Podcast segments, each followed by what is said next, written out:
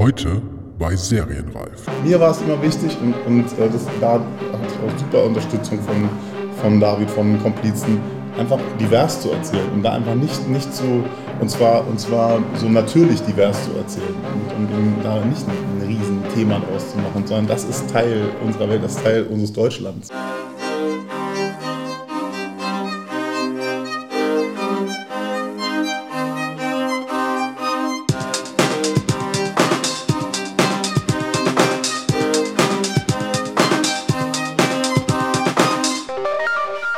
Herzlich willkommen bei Serienreif, dem Podcast zum deutschen Serienjahr.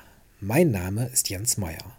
Anfang November waren Dennis Schanz, Autor und Showrunner der vierten deutschen Netflix-Serie Skylines, sowie Produzent David Keitsch zu Gast bei Serienreif Live an der Master School Drehbuch und haben von ihrer Arbeit erzählt. Dennis, der die Serie, die im Grenzbereich des Frankfurter Hip-Hop-Milieus und des organisierten Verbrechens spielt, erfunden hat, erklärt, wie er als gebürtiger Berliner und Rap-Fan dazu kam, sein Ensemble-Drama so anzulegen, wie wir es heute auf dem Bildschirm mit Hauptdarstellern wie Edin Hasanovic, Perry Baumeister und Muratan Muslu sehen können. Denn nachdem er seine Geschichte zunächst in seinem Heimatkiez Neukölln angesiedelt hatte und nach einem Jahr intensiver Entwicklung erfahren musste, dass eine andere Serie in den Startlöchern steht, die eine ganze Menge Gemeinsamkeiten mit seiner ursprünglichen Idee hatte, hatte nicht selbst mitleidig aufgegeben, sondern seiner Story eine neue Richtung gegeben und weitergemacht. Das hat sich ausgezahlt, wie wir heute alle sehen können. Diese Folge soll also auch allen Mut machen, nicht vorschnell die Flinte ins Korn zu werfen, wenn etwas lange geplantes durch unvorhergesehene Entwicklungen plötzlich scheinbar vereitelt wird. Das wird einem durch solche Beispiele wieder einmal wunderbar vor Augen gehalten. Bevor das jetzt zu sehr ins halbgare Live-Coaching abdriftet, lieber noch ganz schnell die Kontaktdaten für alle, die gerne mal schreiben wollen, sich beschweren oder sich etwas wünschen wollen, die Fragen, Anregungen oder, wenn es sein muss, auch Kritik haben. Schreibt einfach an mail at serienreif-podcast.de. Funktioniert übrigens auch auf den üblichen Social-Media-Wegen bei Facebook, bei Twitter und Instagram an serienreif. Nicht vergessen will ich natürlich noch die Ankündigung für die letzte Serienreif Live-Veranstaltung in diesem Jahr und wahrscheinlich auch für längere Zeit. Dazu dann in einer der nächsten Ausgaben mehr. Zunächst einmal kommt am 5. Dezember Regisseur Christian Schwocho. Der ist zwar gerade durch seine Verfilmung von Deutschstunde, der Siegfried Lenz Romanadaption im Kino präsent, aber er hat vor allen Dingen in den letzten Jahren mit seiner Arbeit an Bad Banks, der Netflix-Serie The Crown und mit der Ankündigung der Produktion einer Science-Fiction-Serie fürs ZDF, nämlich Children of Mars, eine ganze Menge Serienexpertise gesammelt. Und nicht zu vergessen, er hat auch einen eigenen tollen Podcast für die Deutsche Filmakademie. Close-Up heißt er. Und da bekommt er so manche Gäste, auf die ich ziemlich neidisch bin. Dominik Graf zum Beispiel oder Edgar Reitz. Anmelden könnt ihr euch wie immer kostenlos an der Master School Drehbuch direkt. Die Infos dazu findet ihr unter serienreif-podcast.de slash live. So, bevor das jetzt hier nun schon wieder ausartet, viel Spaß mit der wunderbaren Serienreif Live-Episode an der Master School Drehbuch Berlin mit Dennis Schanz und David Keitsch über die Netflix-Serie Skylines. Viel Spaß! Herzlich willkommen heute Abend. Ich freue mich sehr, dass zu dieser Ausgabe beiden Macher der Netflix-Serie Skylines zu Gast sind. Und ja, wir haben ja gerade schon den Trailer gesehen, aber erstmal herzlich willkommen, Dennis Schanz, David Keitsch. Ich grüße euch.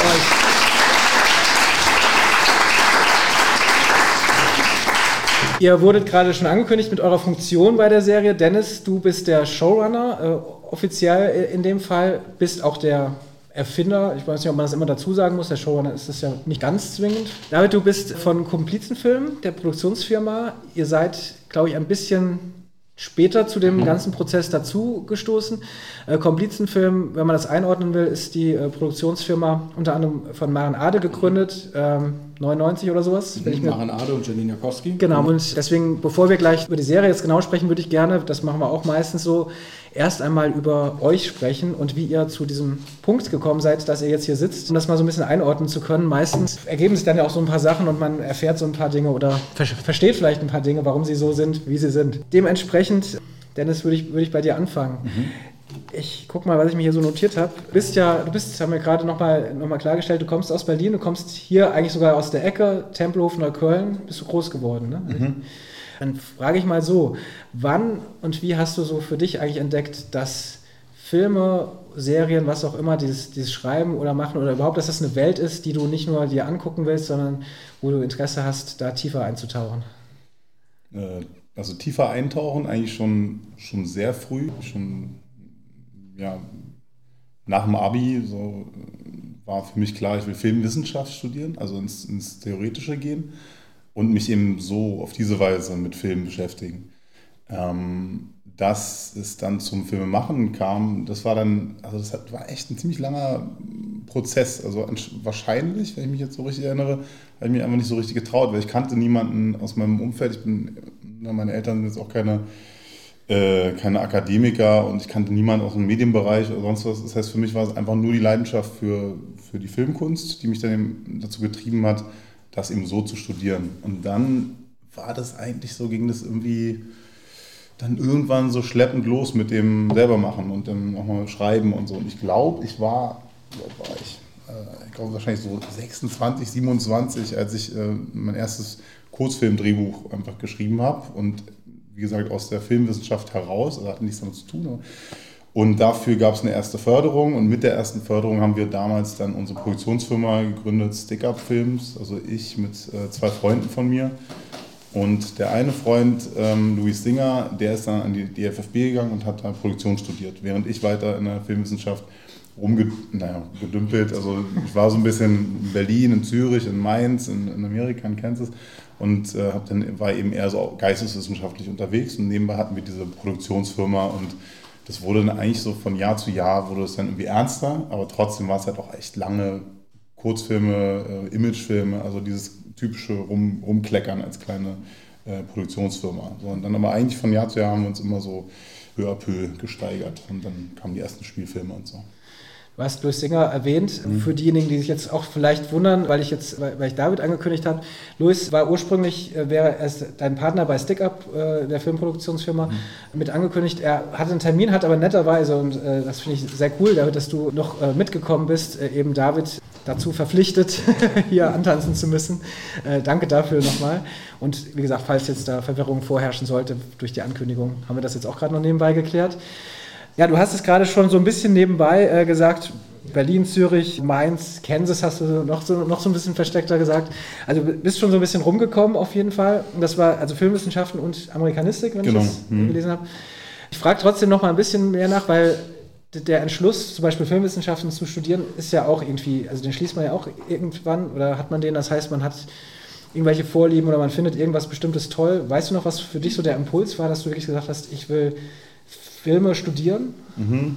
Das war so in der, äh, also es ist ein bisschen persönlicher und geht Wenn es zu persönlich sag Bescheid. Nee, nee, aber ich weiß auch nicht, wen es interessiert, aber äh, das, äh, ich glaube in der neunten Klasse war das so, wahrscheinlich, ich bin einmal sitzen geblieben, also mhm. zweite ja neunte Klasse, äh, hat mein Kunstlehrer, ähm, mit dem ich dann öfter so über Filme gesprochen habe, und der, der war so sehr artsy unterwegs und ich so eher Bruce Willis und so, äh, äh, Die Hard und sowas. Ähm, und der hat mir dann aber irgendwann, anscheinend hat er so gesehen, vielleicht, dass ich vielleicht auch offen bin für andere Erzählformen. Und der hat mir eine, eine, eine alte Videokassette mit einer Aufnahme vom DDR-Fernsehen damals noch von Stalker, von Tarkovsky gegeben. Und das war so, und dann habe ich mir den Film angeguckt, das war wirklich so mindblowing. Das war so, okay, was ist das? So ungefähr. Und ich fand, also für mich ist echt so der, der, ja, ein bisschen so Erweckungserlebnis für mich, dass halt Film mehr ist als einfach nur Konsum, sondern, sondern eine Kunst und, und dass man sich damit auseinandersetzen kann und, und muss eben teilweise auch. Ja, gut, also das ist natürlich dann schon echt ein Einstieg in der neunten Klasse okay. Also mhm. ist, dann, dann, ist man auch drin, wenn man davon begeistert ist, das kann ich dann verstehen. Dann bist du wahrscheinlich in Mainz auch zumindest an einer guten Adresse gewesen. Ich glaube, Thomas Köbner, der da unterrichtet, genau, ist ja. auch Tarkovsky-Experte, mhm. soweit ich mich irgendwie erinnern kann. Ja. Ähm, oder ich weiß nicht, ich meine ganz ehrlich zufällig. Ja, mehr so Antonioni und so, aber auch. Also ich ist, hatte äh, genau. sogar ein Buch geschrieben, äh, aber ich, ich saß zumindest mal zufällig einem okay. Seminar von ihm über mhm. Tarkovsky, deswegen dachte ich, aber das, Vielleicht. das nur so am Rande, weil ich dachte, er hat sich sofort das vermutet.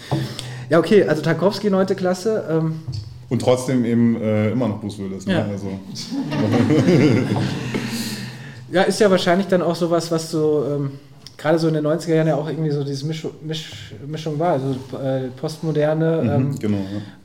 Die das, die das beides ja auch oft zusammengebracht hat, gerade mhm. in, in, vielen Indie-Filmen und so weiter, die es dann zu der Zeit gab, mhm. Tarantino und Co. Mhm. mhm. Ähm, also gar nicht so abwegig. Und ich finde es gar nicht so uninteressant, äh, ehrlich gesagt, trotzdem auch mit diesem Wissen dann deine Arbeit äh, sich anzugucken. Deswegen finde ich das gar nicht so abwegig. Wir, bleiben erstmal da und kommen, kommen erstmal noch zu, äh, zu, zu David. Ja, da bin ich jetzt auch gespannt. Ich habe jetzt ein bisschen Angst zwischen so zwei Filmwissenschaftlern. ja, du hast, du hast äh, ja auch, also du hast da mal eine handfastere Ausbildung, wenn ich das richtig gesehen habe. Also du bist nicht von der Theorie gekommen, sondern von der Praxis, wenn ich das richtig gelesen habe. Hast du Ausbildung zum Medienkaufmann gemacht? Studio Hamburg, mhm. stimmt das? Ja, stimmt, ja. Ah, gut, ich ähm, Genau, aber, aber erzähl, wie bist du zum Film gekommen und warum? Ne, ich hatte, also, wo du schon Hamburg jetzt erwähnt hast, ich hatte tatsächlich auch echt ein Schlüsselerlebnis gehabt. Und zwar habe ich ähm, am Schauspielhaus eine Aufführung von Urweg Orange gesehen. Und danach habe ich mir den Film angeguckt und das war für mich wirklich so ein Schlüsselerlebnis gewesen, mich irgendwie aktiv für Film zu interessieren. Also danach habe ich halt den Film geguckt und das war naja, das, war, das wird so ein bisschen so die Horizonte verschoben. Also das hat mich, hat mich echt äh, sehr, sehr geflasht, was irgendwie möglich ist. Und ähm, ab dann habe ich irgendwie angefangen, mich halt aktiv damit zu beschäftigen. Habe auch erstmal eigene Kurzfilme gedreht, äh, versucht äh, zu schreiben. Und dann habe ich irgendwann gedacht, naja gut, muss ich mal ein bisschen und dies und das gemacht auch. Und dann muss ich mal was Solides machen. Dann habe ich halt eine äh, Ausbildung beim Studio Hamburg gemacht. Und das war insofern ganz gut, weil es mir so die ganze Facette des äh, da muss man eigentlich sagen, des audiovisuellen Schaffens gezeigt hat, weil man ist dort ähm, in dieser Ausbildung im Prinzip durch x Stationen des Herstellungsprozesses gegangen. Also von der äh, Gagenabteilung der Buchhaltung, irgendwie am Set, in der Ausstattung, im Marketing, äh, die haben einen eigenen äh, Kameraverleih, aber auch als Assistenz der Herstellungsleitung und, und, und, und. Und daraus ist dann so ein bisschen so der Wunsch entstanden, eigentlich ähm, Film eher aus der produzentischen Sicht zu zu erleben oder zu begleiten oder zu erlernen. Und dann habe ich halt äh, angefangen, mich bei den Filmhochschulen zu bewerben und dann bin ich an die DFFG äh, gegangen, die dann irgendwie ein ganz gutes Gegenstück gewesen ist. Also nach dieser eher industriellen Lehre des äh, Filmemachers hin zu der eher ähm, zu, der Hochschule mit Akademiecharakter, mit einer großen ähm, Arthouse-Orientierung und eher linkspolitischen Hintergrund und so. Und das war dann irgendwie in der Kombination eigentlich eine, eine gute Facette von dem, was, was das irgendwie sein kann wollte nämlich gerade sagen, also weil du dich jetzt hier so unter dein Licht so unter den Scheffel gestellt hast äh, mit dem Filmwissenschaftler, dementsprechend hast du durchaus einen Hintergrund, glaube ich mal, der auf mindestens auf Augenhöhe ist. Äh, genau, du hast, du hast da äh, Produktionsstudium gemacht, 2008, wenn ich das äh, mhm. richtig sehe, und bist dann von da aus dann quasi in die, also in die Praxis gestartet mhm. als ähm, also warst du da auch bis bei Komplizenfinger auch schon relativ lange, ne? Ja, also wir kennen uns ziemlich lange schon. Also das war, das ging eigentlich los, ich meine, das war 2009 oder 2010. Da hatte ähm, Schlafkrankheit von Uli Köhler, hatte noch zwei Drehtage in Berlin. Und äh, in Berlin musste Paris erzählt werden. Das habe ich mit meinem damaligen Kommiliton Ben von Dobenik, der jetzt mittlerweile... Ja, aber, aber ließ sich machen. Ähm, äh, nicht gemerkt, ähm, der damals mein Kommilitone in dem Produktionsjahr war und wir haben zusammen die Produktionsleitung für diese Drehtage gemacht. Und das war dann halt so eine Parallelität von äh, ersten Jobs in der, in Anführungsstrichen, Industrie und ähm, dem Studium. Und dann aus dem Studium raus sind zwei äh, Filme entstanden, äh, Staub auf unseren Herzen und mein Abschlussfilm Die Frau unter der Wand mit einer anderen Produktionsfirma aus Berlin, One Two Films. Und ähm, danach äh, habe ich den Sebastian äh, kennengelernt, äh, Sebastian Schipper. Und ähm, das war dann der Beginn zur Zusammenarbeit bei Victoria. Und dann sind wir dort auch zusammengewachsen ähm, und hatten eine Zeit lang eine Firma zusammen und äh, ähm, haben noch eine deutsch-französische Koproduktion nach Victoria zusammen gemacht, Rhodes. Und dann bin ich irgendwie, äh, zwischendurch gab es noch Western von Valeska Griesebach, das ist natürlich äh, Komplizenfilmproduktion. Das waren auch äh, äh zwei Jahre und äh, fast fünf Monate in Bulgarien. Und dann gab's, war das eigentlich fast ein bisschen wie zurück nach Hause zu kommen. So, weil dann hat sich das durch Skylines auch mit ergeben, eigentlich ähm, äh, wieder zurück zu Komplizenfilm zu gehen. Ja, Wahnsinn. Also ich, nur mal, wenn man sich mal so anguckt, was diese Filme, die du jetzt auch schon genannt hast, ne, wenn man so die letzten zehn Jahre deutscher Film, ähm, gerade so im, im weitesten Sinne Independent-Film, aber halt die Vorzeigefilme, also du hast genannt Western, Victoria, Toni Erdmann, warst du auch beteiligt gewesen? Stimmt? Ja, auf dem, auf, äh, ja, also, zumindest wir, aufgeführt. Sebastian und ich waren als Co-Produzenten ja. im, im, kleinen Rahmen mit dabei. Ja. Also, zumindest sind die so in deiner Vita drin und wenn man das dann, diese, diese Filme so sieht, äh, kann man schon sagen, okay, äh, Respekt. Also das ist schon, da, da hat man schon... Ähm, man schon was vorweisen, würde ich sagen. Das ist schon okay. Das kann man machen. Also Fado war auch nicht so schlecht. Genau, wir kommen sofort zu dir. Ja, du hast ja auch, genau, das ist der Film, äh, der das war dein erster Langfilm? Ja, aber, äh, aber als Produzent. Ja. Also ich habe ich hab halt am Anfang so viel, äh, oder viel, ich habe glaube ich drei Kurzfilme gemacht, die ich halt geschrieben, inszeniert und produziert habe.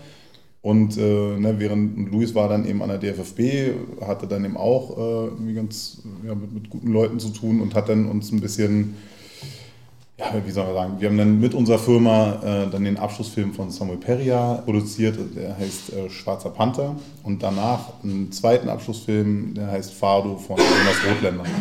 Und äh, beide liefen gut auf Festivals und Fado lief sogar noch ein bisschen besser und war halt sehr so, so, so, ein Kritiker-Darling. Irgendwie hatte jetzt nicht viele Zuschauer und weiß nicht, kennen wahrscheinlich jetzt auch nicht so viele Leute, aber ähm, der war, ja, hatte echt ein paar ganz gute Preise noch abgeräumt, ein paar Festivals gewonnen und so. Das heißt, es war schon so für uns äh, kleine Firma, die so von eigentlich von null angefangen hat, war das dann da schon ein, ein super Erfolg, weil es ein super Türöffner war und man konnte eben so ein bisschen, ne, kam mit Leuten ins Gespräch. In welchem Jahr war das nochmal ungefähr? Weißt du, ich habe es mir äh, nicht notiert, dooferweise. Also, war das so 2015, 14, 15 sowas in den Dreh? Oder? War doch nie. Oder war es früher? Ja, war das? Stimmt, ja, doch 15, 16 irgendwie so, ja. Also, ja. Weil, also ich hätte jetzt, die Anschlussfrage wäre jetzt ja quasi dein Einstieg bei Serial Eyes gewesen. Mhm, genau. War das schon, also war es davor oder? Ja, das, das äh, also für mich war es echt so, dieses, also wie gesagt, bei, bei Fado und Schwarzer Pand war ich halt als, als Produzent äh, tätig ähm, und hatte aber als Kreativer jetzt keinen Track Record. Und ich habe halt auch gemerkt, ne, so mit so einer jugendlichen Überheblichkeit während des Filmwissenschaftsstudiums, habe ich gedacht, ach, das kann ich alles, kann ich ja selbst und, ähm, und ich mache das, ja, ich, ich brauche keine Filmhochschule sozusagen. Äh, reicht, wenn Luis auf der Filmhochschule ist. Und irgendwann habe ich aber gemerkt, du hast, da gibt es einfach einen riesen, ähm, das ist eine riesen Hürde und du kommst nicht so einfach du wirst nicht so einfach ernst genommen bei Förderern, bei, bei irgendwelchen Leuten, die dir Geld geben könnten für Filme. Deswegen habe ich halt gedacht, ich brauche irgendwie neben meinem theoretischen, äh, neben der theoretischen Ausbildung, muss ich einmal irgendwie an der Filmhochschule gewesen sein. Und dann ähm, hat gerade das auch bei mir angefangen mit dem Seriending und ich habe The Wire geguckt und ich habe Breaking Bad geguckt und äh, vor allem von The Wire total begeistert. Ähm, und dann gab es eben dieses Serial Eyes Ding, auf was ich halt aufmerksam äh, äh wurde.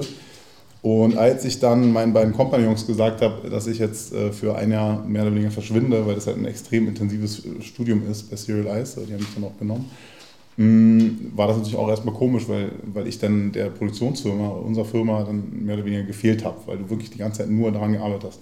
Aber während dieser Ausbildung habe ich dann eben an Skylines gearbeitet, deswegen im Endeffekt hat sich dann wieder gelohnt. Genau, also wir müssen es jetzt für, für diejenigen, glaube ich, die überhaupt mhm. nicht wissen, was Serial okay. Ice ist, das ah, ja. kurz, kurz erklären.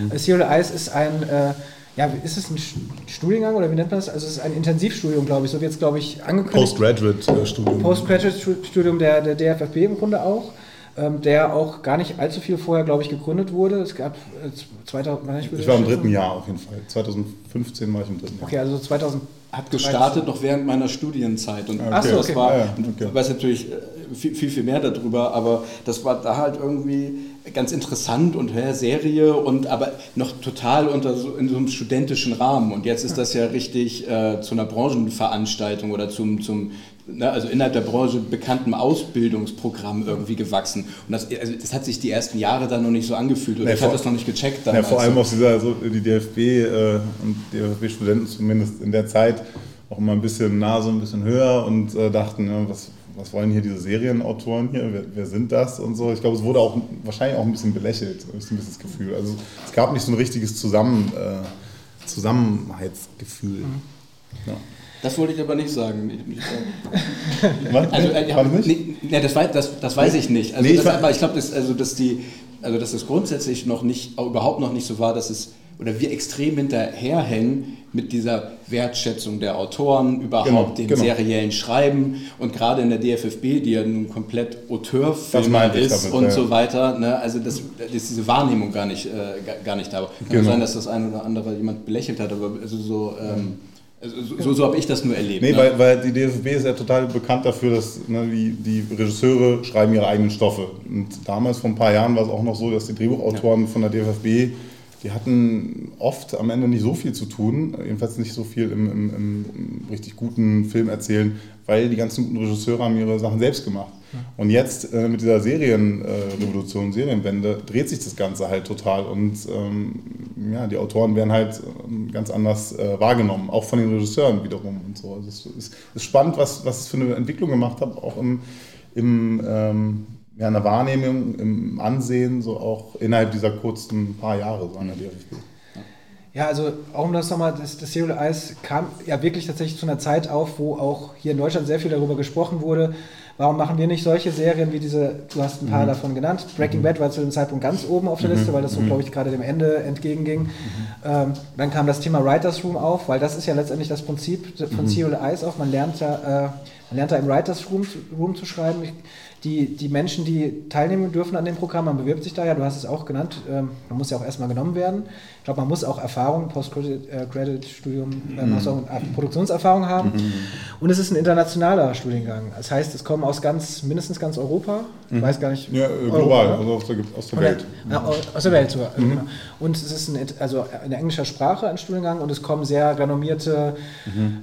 äh, ja, vor allen Dingen natürlich Drehbuchautoren oder Menschen aus der Branche dahin, um, um ähm, Studiengänge zu geben. Eigentlich auch äh, viele Produzenten, auch Leute von äh, ja, Sendern sogar teilweise und so. Ich habe auch, glaube ich, jetzt vor kurzem mit jemandem gesprochen, weil ich kann mich tatsächlich noch daran erinnern, auch als es gestartet ist, ich meine ganz, dass ich da mal in meiner Tätigkeit als Journalist damals auch vorbeigeschaut habe und den ersten Studiengang äh, besucht habe, dass es mittlerweile wirklich so, glaube ich, ist, wenn man Absolventer ist, dass man sehr, sehr gute Chancen hat, dass man auch in, äh, danach einen Job irgendwie bekommt. Sehr gute. Ne? Also weil, weil, ja auch überall alle gesucht werden. Ja. Also schon so eine, so eine kleine Talentschmiede, kann man, wenn man das so nennen kann. Auch viele, die jetzt hier schon zu Gast waren, äh, haben dieses, dieses Programm besucht. Äh, Jana Burbach zum Beispiel, mhm. die Bad mhm. Banks mitgeschrieben hat. Alexander Lind ist jemand, der gerade aktuell, äh, ich hatte ihn noch in einer der ersten Folgen meines Podcasts, ähm, da kam er gerade aus dem GZSZ äh, Writers Room, mhm. hat dann das, hatte gerade Serial Eyes hinter sich, hat dann Druck, die äh, sehr mittlerweile sehr populäre äh, ZDF- bzw. Funk-Serie ähm, geschrieben und jetzt eine eigene Serie, die, die er ähm, mhm. für Join Pro 7 produziert. Also man sieht so die Entwicklung einfach auch von den Leuten, die das irgendwie gemacht haben. Äh, es ist schon wirklich eine, eine spannende Sache. Und, und das Gute, und das hast du jetzt erwähnt, da kommen wir jetzt dann auch mal zu unserem Thema heute, keine Sorge. ähm, du hast da eben ähm, deine Serie, die jetzt seit dem, Moment, 27.09.? Ja, mhm. seit dem 27. September auf Netflix zu sehen ist, hast du da entwickelt. Also mhm. Skylines, du bist, bist, bist du mit der Idee von Skylines in diesen dahin gegangen und genau. hast gesagt, ich will das auch jetzt hier entwickeln? Genau, also eigentlich habe ich, hatte die grobe Idee schon bevor ich mich beworben habe. Und dann habe ich weiß ich auch noch, also ich, ich plaudere jetzt mal hier so ein bisschen. Ne? Ja, bitte, nee, darum, darum geht's. Äh, nee, ich habe das irgendwann, ich hatte so die, die, grobe Idee, damals war das noch ähm, ne, diese Bushido-Geschichte mit Abu Shaka und dieses ein, Rapper und ein Label und organisiertes Verbrechen und so. Das, äh, da gab es ja eben diesen Bernd Eichinger-Film, fand ich jetzt nicht so doll, dachte aber, dass äh, dieser Stoff eigentlich super wäre für eine ähm, für einen Serienstoff. Und wenn man dann äh, da war, zu der Zeit hatte ich ihm auch noch gedacht, äh, dass man da so, ein, so, eine, so, eine, Figur reinnimmt, die so ein bisschen äh, auf beiden Seiten äh, der, der Legalität äh, operiert und, das Label infiltriert und so. Jedenfalls hatte ich diese Idee, also echt so eine Grund, Grundidee in meinem einen Kompagnon erzählt und der meinte gleich, naja, wer will denn das sehen? So, so, so gleich abgeblockt. Und irgendwie ist mir das trotzdem nicht, nicht, aus der, nicht aus dem Kopf gegangen. Und dann bin ich irgendwann mal in so einer, in einer Bar gewesen und habe mit irgendwie ne, mit Cocktails getrunken und habe mit, mit so einer ähm, Gruppe junger Leute gequatscht und ich habe die irgendwie gleich ausgemacht als potenzielle Zielgruppe. Und ich habe gesagt, als wir darüber geredet haben, was machst du und so, habe ich dir einfach mal diese Idee gepitcht. Und die sind voll drauf abgegangen. Und dann habe ich halt gedacht, okay, scheiß drauf, dass ich jetzt, äh, ne, das, das, das ähm, äh, auf diese erste Reaktion und äh, ich gehe da jetzt einfach mit weiter. Und dann habe ich mich eben mit diesem Stoff eigentlich hingesetzt, das ausgearbeitet und mich damit eben bei Serial Eyes äh, beworben und äh, wurde dann eben ja, äh, genommen. Und dieses Projekt, in dem ich mich da beworben habe und äh, angenommen wurde, habe ich dann dort eben auch weiterentwickelt.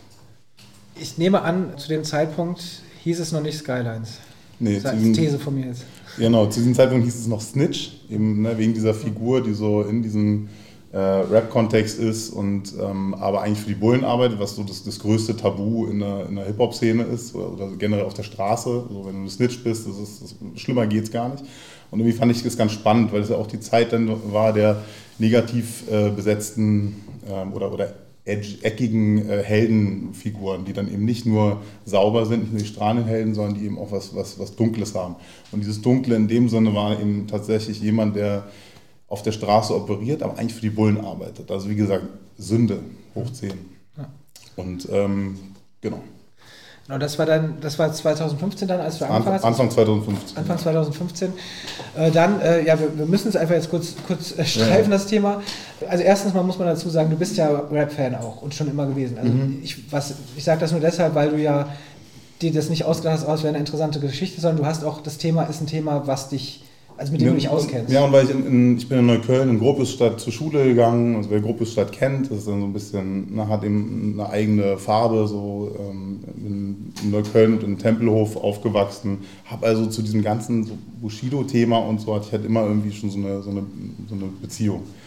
Und habe dann aber das dann halt ähm, eben entwickelt bei Serial Eyes bis, ich glaube, bis Februar 2016, äh, also ein Jahr lang. Und habe dann nach einem Jahr und nach äh, halb, einem halben Jahr intensiver Entwicklung äh, dann halt gehört bei der Berlinale, okay, es wird äh, jetzt eine andere Serie produziert, die heißt Vier Blocks und die spielt in Berlin-Neukölln und es geht um äh, einen, einen, arabischen äh, Clan und einen Undercover-Bullen und, und das war einfach, also für mich war das halt so ein Schlag ins Gesicht und äh, dann war einfach für mich klar, ich kann es entweder jetzt komplett fallen lassen, was komplett Neues machen oder was mir damals mein Mentor Klaus Zimmermann ähm, bei dem Programm empfohlen hat, ähm, wie wäre es denn, wenn ich einfach umziehe? Ich, weil, weil, ich immer gesagt habe, es wird keine zwei Serien geben in dieser Stadt mit dem gleichen. Dann, da wusste ich noch nicht, dass auch Dogs of Berlin irgendwie in der Mache war. ähm, aber ähm, jedenfalls habe ich dann halt sofort gedacht, äh, okay, welche anderen Städte gibt es? Äh, Klaus Zimmermann meinte, wie wär's denn mit Frankfurt oder Hamburg? Und ich habe Hamburg gar nicht mehr mitbekommen, so, sondern ich war schon komplett sofort beim, bei, dem, bei der ersten Idee Frankfurt war ich voll dabei und, und habe mich komplett festgelegt, weil das halt für mich so viel aufgemacht hat wieder und weil ähm, die Story dadurch also bei mir geht es immer ziemlich schnell, äh, sofort eine komplett andere Färbung hatte, weil es dann in Berlin geht es für mich nicht so um Business. In Berlin geht es irgendwie um, um Identität, um wer bist du, wer willst du sein, wie leben Menschen miteinander und so. Und in Frankfurt, so wie ich Frankfurt kenne, kennengelernt habe, aber auch das Bild von Frankfurt ist halt natürlich Business, ist halt straight Business-Stadt. Und ähm, gleichzeitig eben diese verschiedenen äh, Seiten von Frankfurt. Also na klar, Banken und alles, aber eben auch ähm, die Straße, äh, das Bahnhofsviertel, die Drogen, die Junkies, also dieses, ja, dieses Gefälle so von sozialen Schichten. Genau, also ich wollte es wirklich deswegen nochmal noch mal mhm. hervorheben, mhm. weil ich glaube, dass auch, nehmen wir an, wir sind an der Master School sehr viele, vielleicht alle potenzielle Autoren hier, weil ich das eben bemerkenswert finde, sich eben dann nicht davon zu sagen, okay, oh Mist, jetzt ein Jahr oder wie lange auch immer, zwei Jahre an einem Stoff gearbeitet, komplett in die Tonne, ähm, Mist, ich, äh, so in diese Opferrolle nenne ich es jetzt mal mhm. so, sondern überlegen, okay, ähm, was mache ich jetzt, wie gehe ich jetzt damit um, mit dieser Situation und wie, äh, wie entscheide ich mich doch irgendwie, wie mache ich da doch was draus? Ich, ja, ich fand, also kurz dazu noch, dass, äh, wie gesagt, ich erinnere mich noch genau, ich saß dann eben mit, mit meinem Mentor da und habe einfach meine Wut äh, rausgelassen und, ähm, und er meinte, ja, aber was, wenn du es jetzt scratchst, wenn du es jetzt äh, wegwirfst, was machst du denn dann? Ja, ich habe da so eine andere Idee. Erzähl mal die Idee. Pitch ich ihm das so kurz? Der hört so zu. Na, ist gut. Aber, aber mach mal doch lieber das andere. äh, zieh mal lieber um damit mit dem Stoff. Und äh, ich glaube, also das war echt auch so ein Make-or-Break-Ding. Wenn er jetzt gesagt hätte, ja, stimmt, hast recht, dann scheiß auf das und, und konzentriere dich auf die neue. Also, ich weiß nicht, was, was daraus denn geworden wäre. Auch wenn es ein cooler Stoff war, aber das, ich hatte einfach schon wirklich so viel Energie reingesteckt, so viel auch erarbeitet, dass es, äh, das wäre das wär Quatsch gewesen. Ja, ich finde, also wenn man es heute, kurzer Sprung vor, mhm. kommen in der Entwicklung, heute sieht, finde ich, ist es überhaupt kein Thema, dass es diese beiden Serien gibt, finde ich. Natürlich, also, aber dann könnte man halt immer drüber sprechen, dass es zwei Krimiserien gibt oder dass es zwei, mhm. was weiß ich was gibt. Mhm, also genau. natürlich, genau. Äh, ist Hip-Hop spielt da irgendwie, ist ja bei vier Blocks auch, spielt zumindest eine Rolle, wenn auch eher indirekt, aber ähm, durch die Musik und die äh, Schauspieler, ne, die dann da so mitspielen. Aber ähm, die Serien hat, ähneln sich überhaupt nicht. Ne? Das ist, ähm ich kann nicht, da, da will ich mal eine Sache zu ja, sagen, okay, weil das, äh, das ärgert mich echt auch in den, in den Besprechungen, wenn es denn mal vorkam, weil es, die, die meisten haben, sehen auch, und vor allem die guten äh, Journalisten sehen, dass es Platz gibt für ähm, verschiedene Erzählungen, die dann eher ähm, das Milieu haben, die, die auch ähm, Leute mit äh, ähm, ja, migrantischem Hintergrund haben, ähm, ins, ins Zentrum stellen. Aber die schlechten Journalisten oder äh, wirklich die da wird dann ganz schnell gesagt, ja, ach, noch so eine Serie. Und noch so eine Serie, das ist für mich fast schon ein bisschen äh, rassistisch, weil das ist so wie noch so eine Serie mit äh, Leuten mit schwarzen Haaren und ähm, äh, die, die anders Deutsch sprechen als jetzt ähm, vielleicht der, ja, ne, der gewöhnliche Hans-Peter. Und, äh, und das, das, hat mich, das hat mich echt, äh, das, das, ärgert mich auch richtig, dass, dass man da merkt, dass Deutschland teilweise auch einfach nicht, irgendwie nicht so weit ist, also das nicht so richtig akzeptiert. Wenn man jetzt, ja, egal, will ja nicht zu weit ausschweifen, aber. Ne, so. Ja, das ist, das, glaube ich, kann man, kann man schon weiterverfolgen. Also, es ist schon richtig, es wird sehr schnell. Ähm ich, ich will halt, also mir, mir war es immer wichtig und, und äh, das, da hatte ich auch super Unterstützung von, von David, von Komplizen, einfach divers zu erzählen und da einfach nicht, nicht so, und zwar, und zwar so natürlich divers zu erzählen und, und eben da nicht ein, ein Riesenthema draus zu machen, sondern das ist Teil unserer Welt, das ist Teil unseres Deutschlands. Ja. Du hast neulich noch der DFFB auch nochmal gesprochen, auch über die Serie, und da hast du ähm, nochmal auch gesagt, was die Serie für dich ist. Also sie ist keine Hip-Hop-Serie für dich, sie ist keine Gangster-Serie für dich. Sie, du hast, es ist ein Drama und noch mehr, sie ist ein Ensemble-Drama für mhm. dich. So, so, bezeichnen sie und das, das ist ja auch absolut zutreffend. Natürlich gibt es erstmal ein Label mhm. und natürlich, wenn es um das Hip-Hop-Business geht, ist es auch irgendwie eine Hip-Hop-Serie, logischerweise. Das ist die Arena. Genau. Aber das, das finde ich auch wirklich eine sehr treffende ähm, Beschreibung. Und ich glaube, man muss wirklich überhaupt in keinster Weise zumindest Rap-Fan sein oder sich dafür damit auskennen, um diese Serie zu sehen. Denn das, was die Serie mhm. erzählt, ist, glaube ich, eine sehr universelle Geschichte letztendlich. Und das macht es wahrscheinlich auch am Ende aus. Das war mhm. wahrscheinlich, mhm. lege ich dir jetzt mal in den Mund, war, wahrscheinlich die, auch die Idee dahinter. Genau. Man hat sie wahrscheinlich irgendwie eine, ähm, ein Grundthema, ein Grundmotiv oder eine Grundidee, die man da erzählen will. Also genau, also irgendwie, wir haben, das habe ich ehrlich gesagt auch bei Serial Eyes äh, stark gelernt, dass es den Unterschied gibt zwischen Topic, das, ist den, das wäre zum Beispiel Rap und Organized Crime und äh, ja, was auch immer, Frankfurt irgendwie auch als Setting. Äh, dann eben die Arena, das wäre ganz klar Frankfurt und, und vor allem dieser, diese Mikrokosmen. Und dann aber auch das, das Thema oder das, das, wie ich es dann nenne, das Grundthema ähm, oder, oder auch ähm, dramatische Thema, was willst du eigentlich erzählen, was will man eigentlich erzählen? Also nur weil, weil Hip-Hop vorkommt Organized Crime, geht es nicht um Hip-Hop und Organized Crime, sondern es geht um Fragen, die ähm, universeller sind und in unserem Fall ist es halt diese Verschränkung von Privatem und von Business. Also was passiert, wenn äh, Business persönlich wird und wenn persönliche Beziehungen zu Business-Beziehungen, zu Geschäftsbeziehungen werden. Und, ähm, und ich glaube, in dieses Dilemma ist jeder von uns irgendwie schon mal, äh, schon mal reingekommen. Und da fand ich es halt wichtig, dass man ein Thema hat, mit dem man sich identifizieren kann, aber, aber eine Welt zeigt oder Teile von einer Welt zeigt, die irgendwie auch faszinierend ist. Faszinierend, weil, sie, weil man sie nicht so gut kennt, weil man sie vielleicht äh, schon kennt, aber sie trotzdem irgendwie was mit einem machen. Also so, ja. Darüber müssen wir auf jeden Fall, und wenn ich solche Sachen ankündige, vergesse ich es meistens, deswegen hoffe ich, dass wir uns das jetzt mal alle merken, äh, gleich wirklich nochmal sprechen, nämlich auch über diese Welt, auch inwieweit du dich dieser Welt genähert hast, selbst wenn du vielleicht eine Ahnung davon hattest muss man ja irgendwie noch mehr rein, wenn man sowas entwickelt. Aber um jetzt mal David äh, auch mal ein bisschen hier in Lohn und Brot zu nehmen, äh, so, so, sich so gemütlich gemacht hat, nein, wollen wir, wollen wir dich wieder mit reinnehmen und deswegen müssen wir ein bisschen was überspringen, aber ich versuche es mal rückwärts dann zu machen.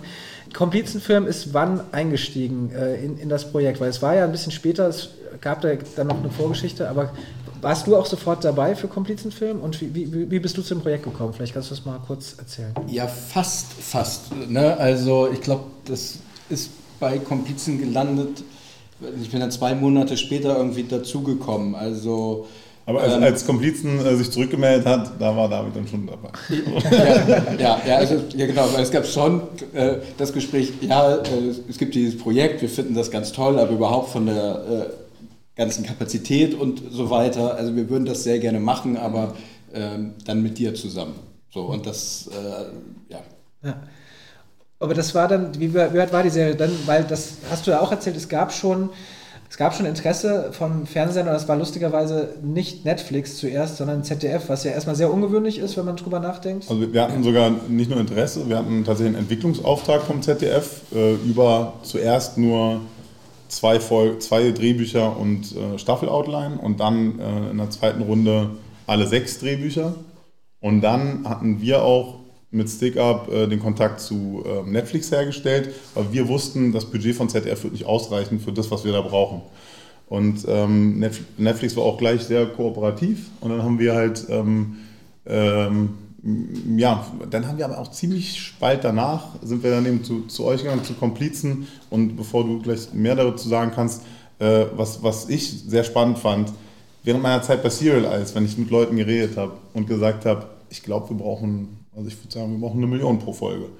Dann haben Leute haben mich angeguckt und haben gesagt, spinnst du? So, weil erstmal äh, ich als Newcomer, wir als Stick-Up und so, ne? und, und dann diese Geschichte.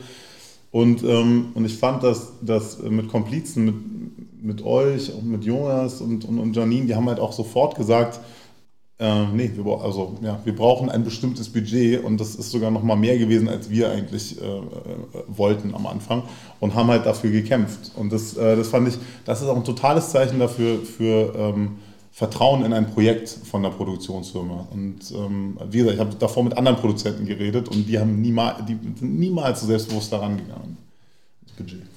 Ja, das war ein halbes bis dreiviertel Jahr war eigentlich die Zeit, wo wir an, an, an der Co-Produktion dann mhm. gearbeitet mhm. haben. Also wie gesagt, StickUp ist schon mit einem ganz weiten äh, äh, Status von dem Projekt gekommen. Also es war äh, fast ausentwickelt im, im, im, kleinen Fernsehspiel. Auch, auch Netflix war ja als Acquisitions, also als Lizenznehmer auch schon ähm, genau. ähm, äh, mit dabei ähm, und wollte es machen. Es war nur eine Frage, äh, in welcher Konstellation die beiden zusammen funktionieren. Und dann kam halt äh, Förderung, Weltvertrieb und vielleicht sogar, dass man gesagt hätte, man dreht vielleicht sogar äh, teilweise im Ausland, macht eine Co-Produktion draus und so. Das war ein ganzer, ganzer äh, Prozess. Aber vielleicht nochmal kurz, um auch nochmal die Wichtigkeit von Komplizen zu betonen. Für uns war das so, ähm, okay, wir nehmen das Geld von, wenn es klappt, ne, wenn, wenn diese beiden sich einigen, nehmen wir das Geld von ZDF und nehmen wir das Geld von Netflix und, äh, und, und gehen dann mit diesem Budget und sind sehr happy damit. Und, und mit Komplizen kam halt gleich dieses, nee, nee, warte mal, wir brauchen mehr. Und deswegen hat es sich halt ein bisschen, äh, ein bisschen gezögert nochmal alles, aber wie gesagt, fand, fand ich halt super, dass halt gekämpft wurde. Könnt ihr denn, äh, vielleicht könnt ihr es beide aus eurer Sicht dann auch mal sagen, ähm, weil das ja doch nochmal das Spannende ist, wie dieses, wie die Serie quasi, also wie du, wie du sie auch gepitcht hast dann später, dass das Interesse entstanden ist? Also was fanden diejenigen, die Interesse hatten, interessant an dieser Story? Worauf sind sie angesprungen? Und vielleicht kannst du es dann gleich aus, deiner, aus eurer Sicht dann auch nochmal sagen, was ihr spannend fandet. Ich, ich glaube, äh, also am Anfang war es so, weil ne, eben diese Neukölln-Geschichte, dass ich, dass ich eben in Neukölln aufgewachsen bin, dass ich so dieses, ähm, dass man mir, glaube ich, auch abgenommen hat, dass ich, dass ich die Welt kenne und, und eben auch diese, diese Hip-Hop-Welt. Und ich, ich glaube fast, dass dadurch, dass ich dann auch, als es dann nach Frankfurt ging, also ich habe auch in Mainz studiert, das ist ja gleich neben Frankfurt und so, aber ich glaube eher dieses das Selbstbewusstsein zu, äh, ne, zu meinem Stoff, ähm, was ich dann ausgestrahlt habe im, im, Pitch, einfach, dass ich trotzdem, dass die Leute mir abgenommen haben, dass ich weiß, wovon ich da rede und dass ich dann leidenschaftlich ähm, äh, da, da reingehe. Ich glaube, das also habe ich das Gefühl, dass das ähm, was war, was die interessiert hat. Hattest du irgendwie so ein irgendeinen Trick, Trick, wo du wusstest, okay, damit kriege ich sie? Also hast du irgendwie. Ja, ich habe einen, also einen äh, Workshop-Leiter von, von Serial Eyes, der ist der Sven Klausen, der ist so verantwortlich für, oder immer gewesen für das, äh, die großen Serien bei DR, also in Dänemark. Und der hat einen Satz gesagt, den ich super wichtig finde. Ähm, der meinte, dass eine, eine, gute Serie muss immer eine Balance haben und zu gleichen Teilen äh, für Fascination sorgen und für Identification. Und ich fand, das ist so ein, ein, ein genialer, aber simpler Satz, weil wenn du dir den, diesen Satz einfach immer bewusst bist, wenn du über dein Projekt redest, aber auch wenn du schreibst und wenn du kommunizierst, wenn du mit den Leuten sprichst und immer wieder diese beiden, diese beiden Sachen im, im Kopf hast, dann hilft es dir, A, nicht zu langweilen und B, nicht was vom Pferd zu erzählen, sondern ne, irgendwie auch Stories zu erzählen, die, die eben faszinierend sind, aber trotzdem dich angehen. Und ähm, ich glaube, dass das hat halt auch geholfen, auch beim, beim Pitching. Na cool. Kannst du das bestätigen? ja, ja, ihr habt bestimmt irgendwie. Frage. Ja, ihr habt schon ganz viel jetzt so also an Themen gestriffen. So, ne? Also erstmal war das Sorry. total ähm, eine in sich schlüssige Welt gewesen, so diese ersten beiden Bücher, die ich dann zumindest, ich kann jetzt aus meiner Erinnerung jetzt noch äh, so erzählen. Und das, äh, also für mich persönlich war das sowieso ein totales Geschenk, dieses Projekt, weil ich habe mal eine kleine Kurve über äh, David Hasselhoff von Metallica gemacht, aber dann, ähm, äh, dann bin ich bei Ice-T hängen geblieben und äh, von da an ging es Hip-Hop so weiter und ähm, deswegen war ich eh ein sehr äh, äh, dankbarer Leser, so, aber ähm, davon, das war halt eine total stimmige, äh, starke, in sich geschlossene ähm, Welt, so diese, die, diese Bücher und aus meiner Sicht ähm, gibt es immer noch einen totalen Bedarf, irgendwas von der, ich nenne das jetzt mal irgendwie urbanen Welt zu erzählen. So. Aus Branchenperspektive war das, glaube ich, schon ein, ein Bug gewesen, dass es diese anderen beiden Projekte dann gab in der Zeit,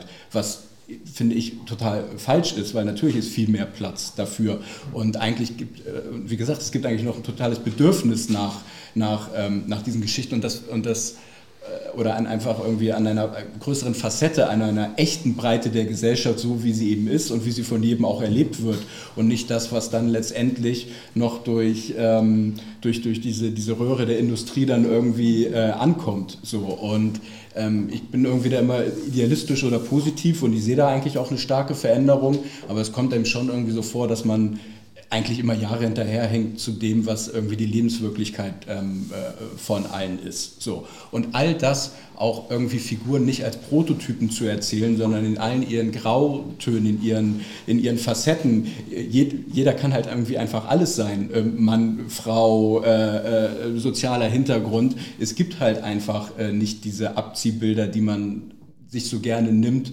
um sich in irgendwie einer komplizierten Welt zu orientieren, so, sondern die, die Wirklichkeit ist, dass wir halt alles einfach irgendwie Menschen sind, die sich durch Empathie wahrnehmen und eine komplette äh, Facette unserer, von, von uns selbst irgendwie bringen. Und das müssen halt Figuren auch können, so eine Wahrhaftigkeit äh, und so eine Authentizität irgendwie in sich tragen. Und das, äh, das hatte das so. Und darin haben wir dann, glaube ich, auch äh, irgendwie einfach ein ja, so, so einen wahrhaftigen Kern äh, äh, von diesem Projekt ähm, erkannt. So.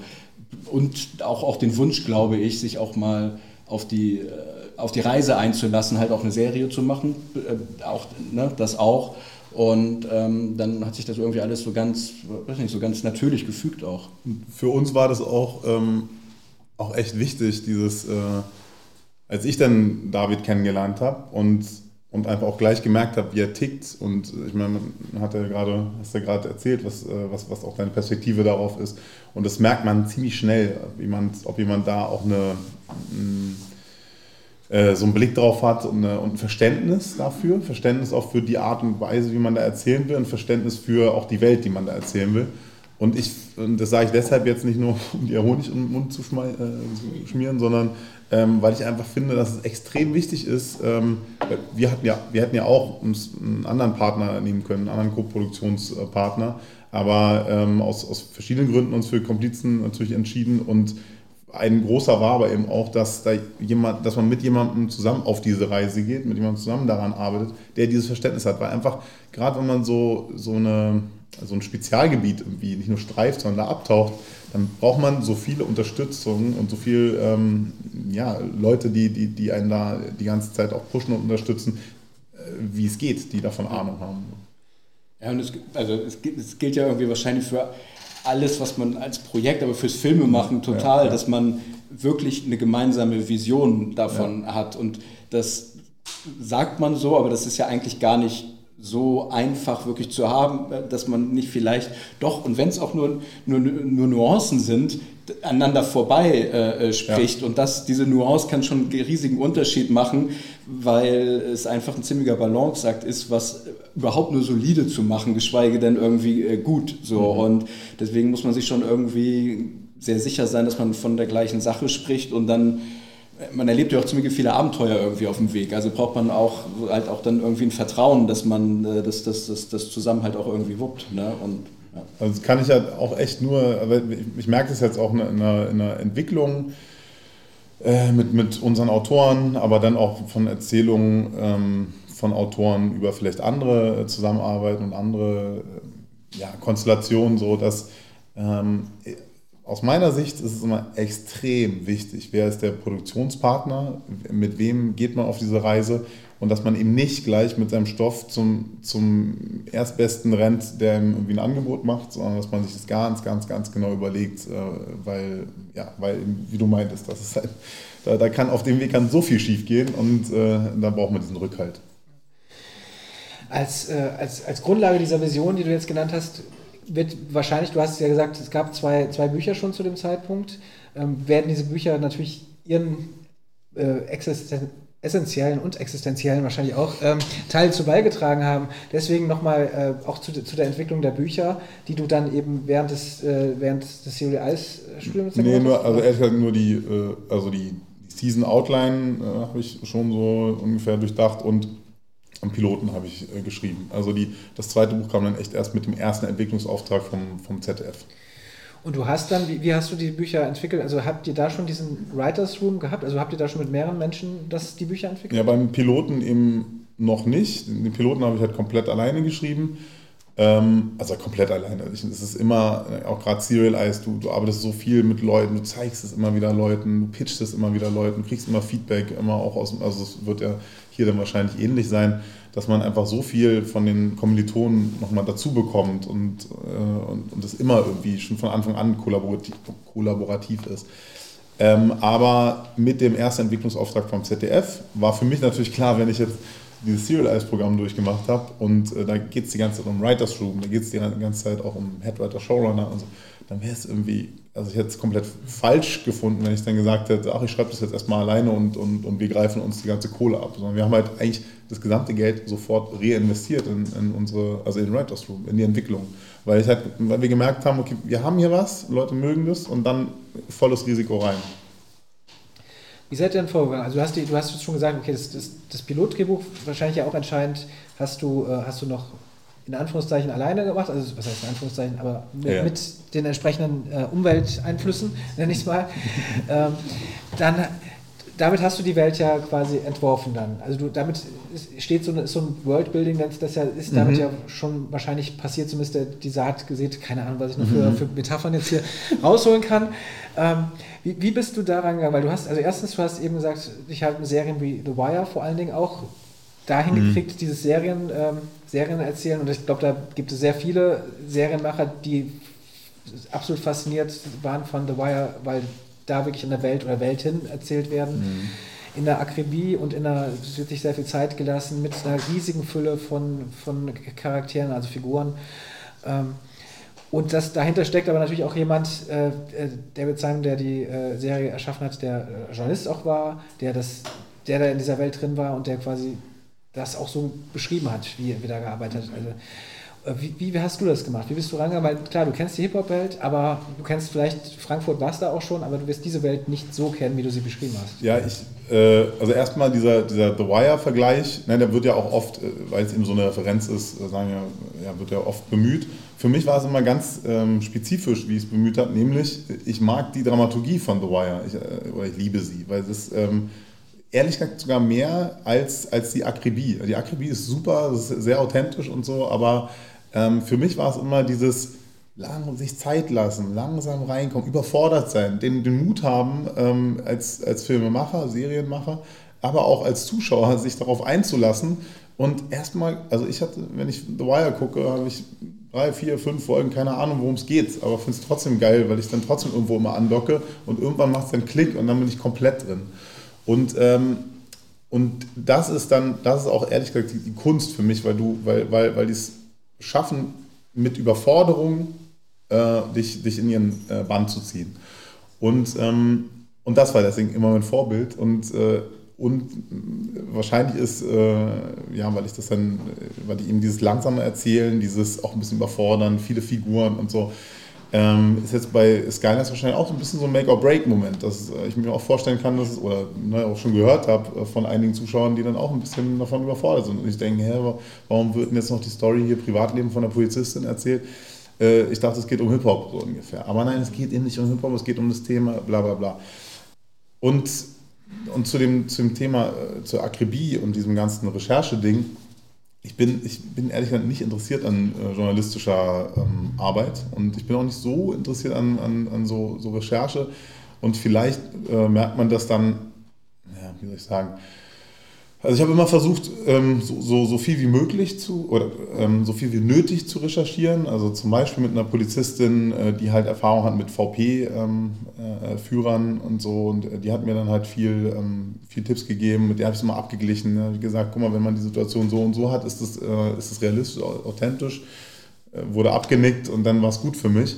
Und ich finde aber, dass es da so einen, so einen bestimmten, du musst bis zum bestimmten Bereich kommen und darüber ähm, wird es dann irgendwann akademisch. Und ich, ich bin da lieber, ich, ich lasse da lieber meine Fantasie äh, freien Lauf.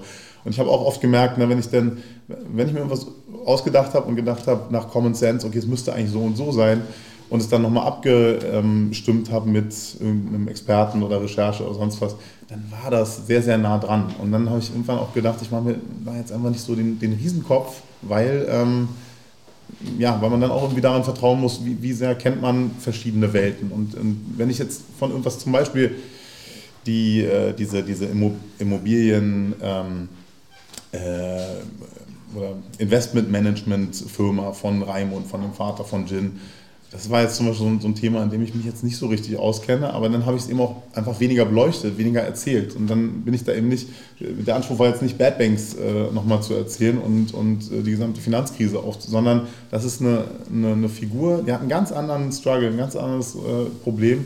Und da mussten nur bestimmte ähm, ja, Checkboxen sozusagen erfüllt werden. Also klingt jetzt technisch, aber äh, weil es eben um was anderes geht, weil es ums menschliche Drama geht und, äh, und nicht so sehr ums Spezifische in dem, in dem Fall. Was Hip-Hop anging, ist es eher, und da glaube ich auch ganz stark dran, ähm, diese organische, gelebte Recherche. Also dieses, ähm, so, sobald wir mit die, die, die Hip-Hop, also den, den, den Produzenten Basasan kontaktiert haben, Sin, den Manager von, von den ganzen Rappern ähm, und auch Labelboss und so, sobald man mit denen geredet hat, ist das schon Recherche, äh, oder redet, ist das schon Recherche. Sobald man mit denen verhandelt, ist das Recherche. Sobald man das erstmal bei denen im Studio ist, ist das Recherche, weil Leute da rumhängen und sonst was. Das heißt, ich muss mich nicht hinsetzen und erstmal ähm, die ganze Theorie pauken, sondern ich gehe lieber rein, so ein bisschen Field Research mäßig. Ich finde es lustig, ich glaube, wir sind noch nicht, äh, sagen wir bei einer guten Dreiviertelstunde oder so. Äh, es ist, glaube ich, an der Zeit, einen Einsatz zur, zum Inhalt der Serie zu sagen. nee, ich, ich sage es nur deswegen jetzt, weil jetzt, jetzt ein guter Punkt ist, die, die Hauptfigur äh, heißt Jin, du, du hast ihn, hast ihn glaube ich, gerade erwähnt, ähm, ist ein Produzent, beziehungsweise eigentlich ein, ja, was sagt man, äh, also ist jemand, der Beats macht, Beats produziert, das heißt im, ja. im Hip-Hop jemand also essentiell. Also in der Musik oder im Hip-Hop ist dann Produzent oder Producer. Genau sehr begabter, aber noch am Anfang relativ nicht besonders erfolgreicher, zumindest im Sinne von, was das Finanzielle angeht oder was sein Background so angeht, sondern er ist so underground-mäßig unterwegs und bekommt dann eben das Angebot, ähm, bei einer riesigen äh, Plattenfirma, bei einem riesigen Hip-Hop-Label anzufangen und für den Star des Labels oder auch für alle, die da, die, die Stars, da arbeiten, die Hip-Hop-Produzent zu sein. Und ähm, dadurch kommt er eben dann auch in diese Welt, die, dann, die du auch beschrieben hast, diese Business, ähm, ähm, äh, Organized Crime, mhm. wie heißt, äh, wisst es, wie heißt es in Deutsch? Organisiertes Verbrechen. Organisiertes Verbrechen, danke. Äh, genau. Ähm, wo es dann eben diese Grenzen gibt, weil der Bruder des, des, äh, des Inhabers des Labels und, und Star auch des Labels eben äh, zurückkommt aus dem, aus dem Gefängnis. Äh, kommt er direkt, ne? Das ja, nee, nicht aus dem Gefängnis, aus dem Exil. Ach so, Exil, okay. Sorry. Aber es ist, ja, wird, nicht, wird nicht so ganz klar, aber es ja und da aber irgendwie einzieht im Keller und da irgendwie so sein Ding durchzieht und irgendwie kommt raus, okay, er, er presst da jetzt keine Platten. Mhm. Also zumindest nicht, nicht am. Nicht genau, und dadurch, dadurch, kommt dann eben die Hauptfigur auch mit dieser Welt in Berührung. Und es gibt noch, noch viel, auch die, ähm, die Familiengeschichte der Hauptfigur wird äh, aufgeschlüsselt. Seine Schwester spielt eine Rolle, sein Vater, der, du hast es auch wieder gesagt, im Investment, Immobilien, das ist eine Welt, die ich nie so richtig verstehe, deswegen kann ich das, äh, du hast eben auch einen Moment überlegt, wie beschreibst du es. Aber irgendwie in dieser Welt arbeitet, ist der Vater aktiv, die Schwester ist so, so halb da drin, scheitert da aber vielleicht so halb dran, weiß ich nicht, wir wollen ja nicht, nicht spoilern. Äh. Und ähm, dann gibt es noch eben die, die Polizistin, die wiederum äh, auf den Fersen der, der, der, Verbrecher ist und dann auch in diese Welt reinkommt und deren Welt man dann aber auch wieder äh, mitbekommt, wo kommt sie her und so weiter. Das heißt, es tut sich da wirklich eine riesige Welt, auf die sehr mhm. in, in, dieses epische äh, Erzählen dann mehr oder weniger reingeht, was natürlich The, The, The Wire in Perfektion auch äh, gemacht hat. Aber, und deswegen, weil du jetzt gerade erwähnt hast, nämlich die, wir haben äh, Produzenten getroffen, wir haben mit den, mit den Leuten gesprochen. Hier kommt noch mal dieses für mich das, das Auteur-Sein, was im Grunde ja von dieser DFFB, äh, hatten wir es in dem Zusammenhang genannt, was du in gewisser Weise auch warst äh, oder als, als Showrunner auch sowas übernommen hast, dass du nicht nur das geschrieben hast und gesagt hast, okay, ähm, das, so und so muss es aussehen, sondern du hast auch die Musik, du hast quasi an der Musik mit, äh, ich weiß gar nicht, wie mhm. weit du in der Musik mit reingegangen bist, weil du hast auch mehrmals damit Wir haben geschrieben. Mhm. Also du hast den, den Produzenten, das ist der, äh, ja, vielleicht Deutschlands, einer, der bekannteste oder einer, mhm. nicht der bekannteste, aber einer der bekanntesten und wichtigsten äh, Hip-Hop-Produzenten, der eben für, für Haftbefehl, der so ein bisschen auch eine, äh, ein Vorbild oder so, so ein bisschen, mhm. wie, was auch immer für, die, für, die, für diesen Star war, ähm, Beats produziert. Und der hat eben, mit dem hast du zusammengearbeitet. Hast, der hat die Musik für den Film gemacht? Oder? Nee, ja, es war eigentlich die, ja, die Idee, äh, dass er auch den, dass sozusagen die Beats macht und den Soundtrack mit einem äh, Composer zusammen, mit einem, Komp mit einem Filmkomponisten. Äh, das, da hat er, ja, war immer weniger dran beteiligt, aber der Kontakt zumindest. Also das ist ein guter Freund von ihm, der Komponist, und der hat es dann wieder mit einem anderen Kollegen gemacht. Da waren wir auch sehr happy mit. mit ja. dem Sound. Aber ja, genau. Ich frage mich ja. die ganze Zeit, ob du da MPC oder Maschine hast. ich habe null Ahnung. ich weiß, ich habe auch schon hier drauf rumgehauen die ganze Zeit, aber es kam auch kein, kein cooler Beat irgendwie raus. ähm, ich bin froh, dass das Gerät aufnimmt, sagen wir es mal so. ähm, das tut es. Aber wie, wie habt ihr, also ihr habt eben die Songs quasi für den Film ja auch gemacht, was dann wirklich mhm. nochmal eine Stufe weiter ist. Also ihr habt ja nicht gesagt, schreib uns Songs, coole Songs, sondern das war wahrscheinlich dir auch sehr wichtig, nehme ich mal an, dadurch, dass du von kommst, äh, aus dieser Welt kommst, ähm, dass diese Songs eben auch stimmen. Und das mhm. müssen ja auch dann irgendwie auch gut sein. Also muss ja auch glaubwürdig sein, dass das jetzt die geilsten Beats der Welt sind, die der mhm. Typ da macht und nicht, du kannst, mhm. also mhm. Ne, man nimmt es ja nicht ab, man hört es ja nun mal. Ja, die Riesenherausforderung war, dass also mit, mit Basasian war das immer so, dass, dass er mir dann, ich, ich brauchte bestimmte Beats. Es ging nicht darum, boah, ich brauche immer die zehn geilsten Beats, die du hast, sondern oder, oder die du machen kannst, sondern die müssen, mussten alle eine bestimmte Funktion erfüllen. Also es war immer äh, dieser, äh, die hatten eine dramaturgische ähm, Relevanz. Und mit, mit Basasian war das dann halt so, dass der, äh, also weiß nicht, ob er das so, so, so, so sagen würde, aber ist natürlich auch schwierig für jemanden, für einen Musiker, wenn er weiß, das ist jetzt ein richtiges Brett und, und äh, das Ding, wenn, ich, wenn da jetzt Haftbefehl drauf, äh, drauf rappt, geht es durch die Decke und ich mache richtig Kohle damit. Ne? Wenn der dann sagt, ja, das Ding gebe ich dir für eine Netflix-Serie, was dann, wo die Rechte komplett bei Netflix äh, liegen und er macht keinen Cent damit, das ist natürlich so ein bisschen, äh, bisschen die Krux gewesen, die ich auch unterschätzt habe.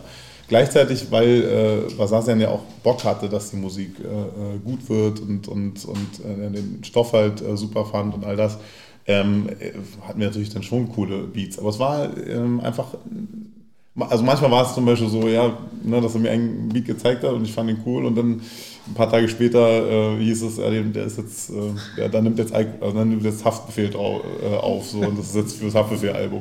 Also das ist jetzt nicht oft vorgekommen, aber ne, und das, und das Zweite war einfach diese, ähm, was, was die, äh, die Lyrics anging und die Raps anging, mh, dass man, dass da eigentlich ähnlich, die, die sollten alle eine dramaturgische äh, Relevanz haben. Das heißt, wenn Khalifa oder wenn Sarah irgendwann äh, den Khalifa-Song, den alten Khalifa-Song Rose in Beton hört, der sich äh, ähm, ganz bewusst nach 2010 anhört und äh, bewusst nach einer Zeit, in der Bushido zum Beispiel Schmetterling gerappt hat und äh, eine, eine Ode an seine Freundin, die halt äh, schon sehr kitschig ist und, und nicht jetzt das krasseste Rap-Talent zeigt. Weißt du, das sind alles Sachen, die, die ganz bewusst passierten. Und, ähm, und dazu muss man die Leute erstmal kriegen.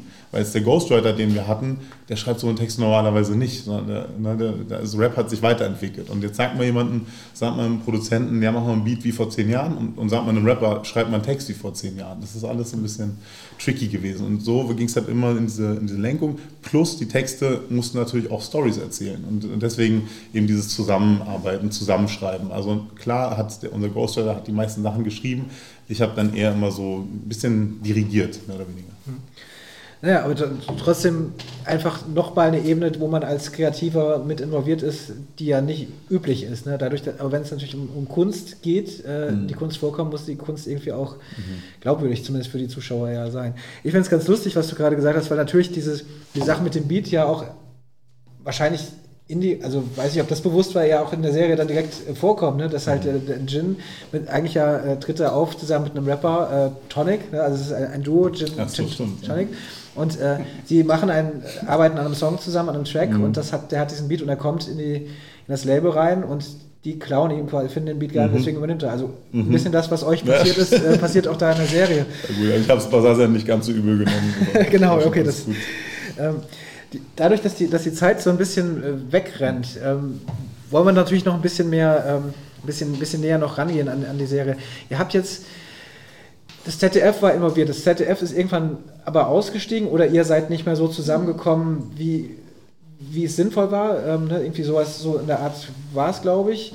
Das ZDF ist ausgestiegen ab einem gewissen Punkt und dann hatten wir eigentlich das Glück, dass dann doch äh, äh, innerhalb von kürzester Zeit ähm, dann die Tür bei Netflix äh, als Netflix Originals aufgegangen ist.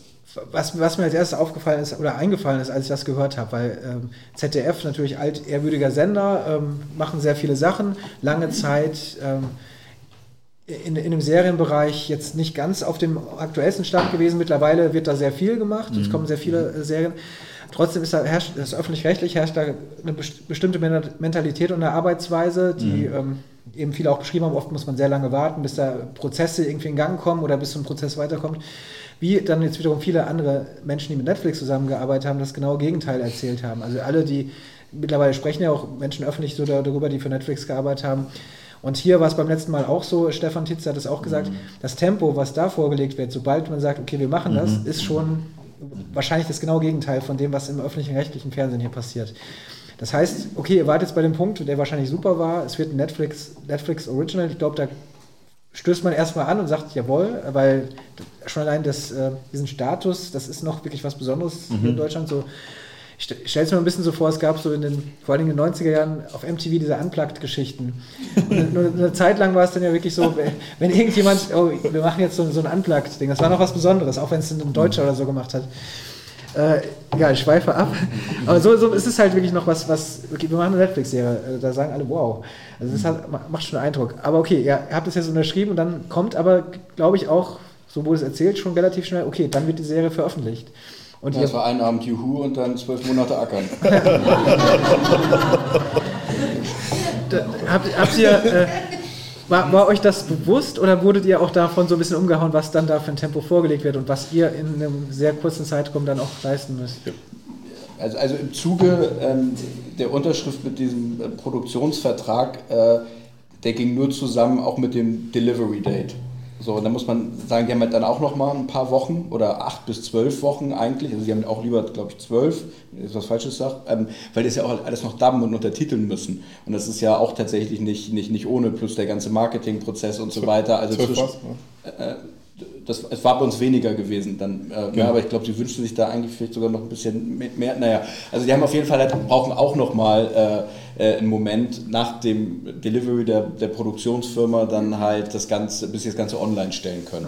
Und ähm, na, in unserem Fall waren das dann, das waren genau zwölf Monate. Und das ist dann schon anders oder muss ich da sehr drauf adaptieren, weil ähm, diese unterschiedlichen Phasen sich gegenseitig ja die Zeit weg, äh, wegnehmen. Also man ist in der Vorproduktion und unglaublich viele Prozesse laufen parallel zueinander und beißen sich dann ja auch irgendwann die Qualität äh, äh, weg. Und dann möchte man natürlich sagen, aber ich brauche hier noch zwei, drei Wochen mehr, weil das, was jetzt hier dabei rauskommt, ähm, äh, wird nichts Gutes. Aber dann äh, nimmt man sich den Dreh weg und dann guckt man sich hinten das noch total theoretische Postproduktionsfenster an und dann sagt man sich, Moment mal, fünf Wochen Schnitt für eine Folge bis zur Abgabe ähm, und danach dann nur noch eigentlich äh, äh, vier und für die nächste. Und ähm, das heißt, da beißt sich die Katze in den Schwanz so. Und ähm, wie man es dreht und wendet, muss man irgendwie mit diesem Zeitrahmen zurechtkommen und, und das halt immer gegeneinander ausbalancieren. Ne? Das heißt, die Zeit nach dem, also der, der Tag nach, dem, nach der Vertragsunterzeichnung war keine Zeit, kein Tag zum Zurücklehnen, sondern wahrscheinlich ein Tag, ähm, der den Adrenalinpegel nach oben getrieben hat. Ja, war schon so, ne?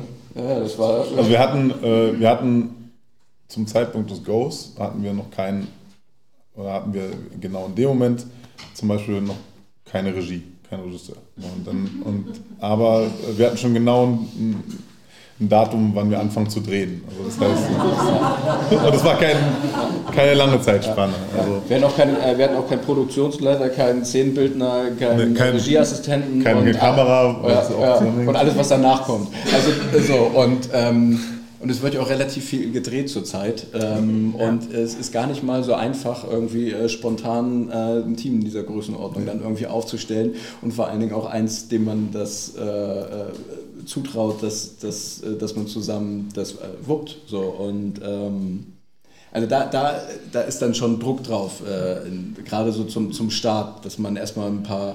Ne, so. Aber äh, gleichzeitig, ohne dass man jetzt sagt, dass, dass das äh, gut ist, der Druck, aber äh, haben wir das eigentlich, eigentlich würde ich sagen, schon ziemlich, ziemlich gut hinbekommen dann. Also klar gab es immer Momente, die einen wehgetan haben und so, aber es war jetzt nie die, die befürchtete äh, äh, Katastrophe, die dann über uns äh, hineinbricht und ähm, dass man kurz vorm Weltuntergang steht, sondern es war immer eigentlich, eigentlich ging das irgendwie alles. Trotzdem haben wir uns auch gleich gesagt, dass äh, genau in der Form am besten nicht nochmal. Ähm, es sind jetzt sechs Folgen geworden. Ich weiß, äh, erstens ähm, kann es sein, dass auch die, die letzten zwei Drehbücher, hast du glaube ich auch geschrieben, die wurden auch irgendwie, wurden die dann auch jetzt in den Zeitraum oder standen die dann da schon fest? Nee, das, äh, also ich hatte so, sozusagen fünfeinhalb Drehbücher hatte ich äh, fertig. Also das, das letzte Drehbuch war so ein bisschen so eine Mischung aus Szenen und äh, eher so Szenenbeschreibung. Also das sechste war einfach nicht, nicht, nicht fertig. Ähm, und, und ich habe schon noch auch weiter, ich fand auch die anderen Bücher waren nicht fertig. Also erst recht, und dann kamen, wie gesagt, die Regisseure dazu, mit denen wollte ich mich auch irgendwie abstimmen, damit man auf einer Wellenlänge ist, weil es bringt auch nichts, wenn ich sage, ja, hier, so ist es, macht mal und, und die, die sehen das irgendwie anders. Und das zweite war dass dann auch nochmal, gerade auch die erste Folge, ne, da, so wie kommt man rein in die Story und so, das war auch echt nochmal ein bisschen Diskussionsbedarf äh, ähm, Bedarf mit Netflix, aber auch mit äh, den Regisseuren. Ähm, dann natürlich äh, ganz klar auch äh, Budget, äh, einfach, dass du, dass man einfach wusste, okay, ähm, es ist ein anderes Budget, als man eigentlich, wo man eigentlich geplant hatte. Das heißt, äh, es müssen Szenen raus, es müssen Figuren raus, es müssen Storylines äh, gestrichen werden, es muss einfach überall irgendwie gekürzt werden. Das heißt, ich, ich hatte als Autor dann ähm, einfach extrem viel damit zu tun, den, den, gerade den Anfang umzumodeln, die, die Szenen rauszuschreiben. Das, das ist eben das Problem einer Serie. Du nimmst irgendwo eine Szene raus und das, das na, verändert ja überall irgendwie irgendwas. Genau, das war ein bisschen, das war die, die Herausforderung. Als Regie, auch um die jetzt mal auch mal zu nennen, sollten ja äh, Maximilian Erlenwein hat die ersten drei Folgen Genau. ne, und äh, die, die letzten drei hat ähm, Solin Yusuf. Genau. Ähm, äh, Maximilian Erlenwein kenne ich vor allen Dingen äh, durch seine Spielfilme. Äh, die, Ich glaube, der letzten war es Stereo. Mhm. Stereo, ja. Den hatte genau, den hatte ich mit Jürgen Vogel. Ähm, auch eine sehr eigenwillig oder sehr besondere Bildsprache, jemand Mhm. auch, der der sehr starke Handschrift so hat, auch visuell wahrscheinlich das86 nicht alleine macht. Also Solin Yusuf hatte, glaube ich, Deutschland 3 oder 86. Nee, nee, die hat da bisher, also das, was wir kannten, das Einzige, was wir kannten von ihr, war äh, Haus ohne Dach.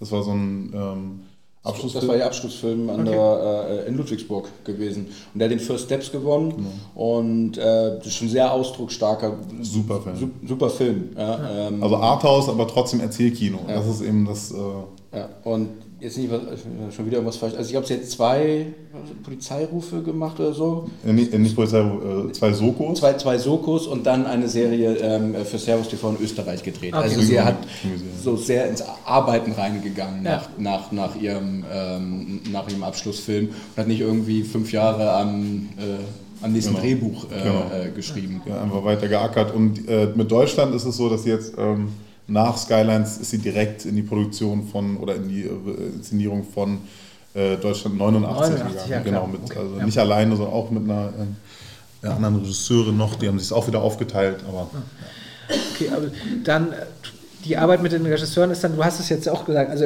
auch noch, nochmal das festzuhalten, du bist eben Showrunner jetzt dann bei dieser Serie. Das heißt, ähm, wobei Showrunner ja irgendwie auch, in Deutschland hat das ja eben keine Tradition, das äh, brauchen wir jetzt gar nicht mehr das auszubreiten, das Thema, aber trotzdem ist ja Showrunner auch erstmal so ein bisschen äh, eine Behauptung. Und zwar eine Behauptung, ich bin jetzt Showrunner. Äh, das wird bei, man weiß zwar irgendwie ungefähr, okay, äh, irgendwie klar, der, das Bindeglied zwischen Autoren und oder Kreativen und Produktion.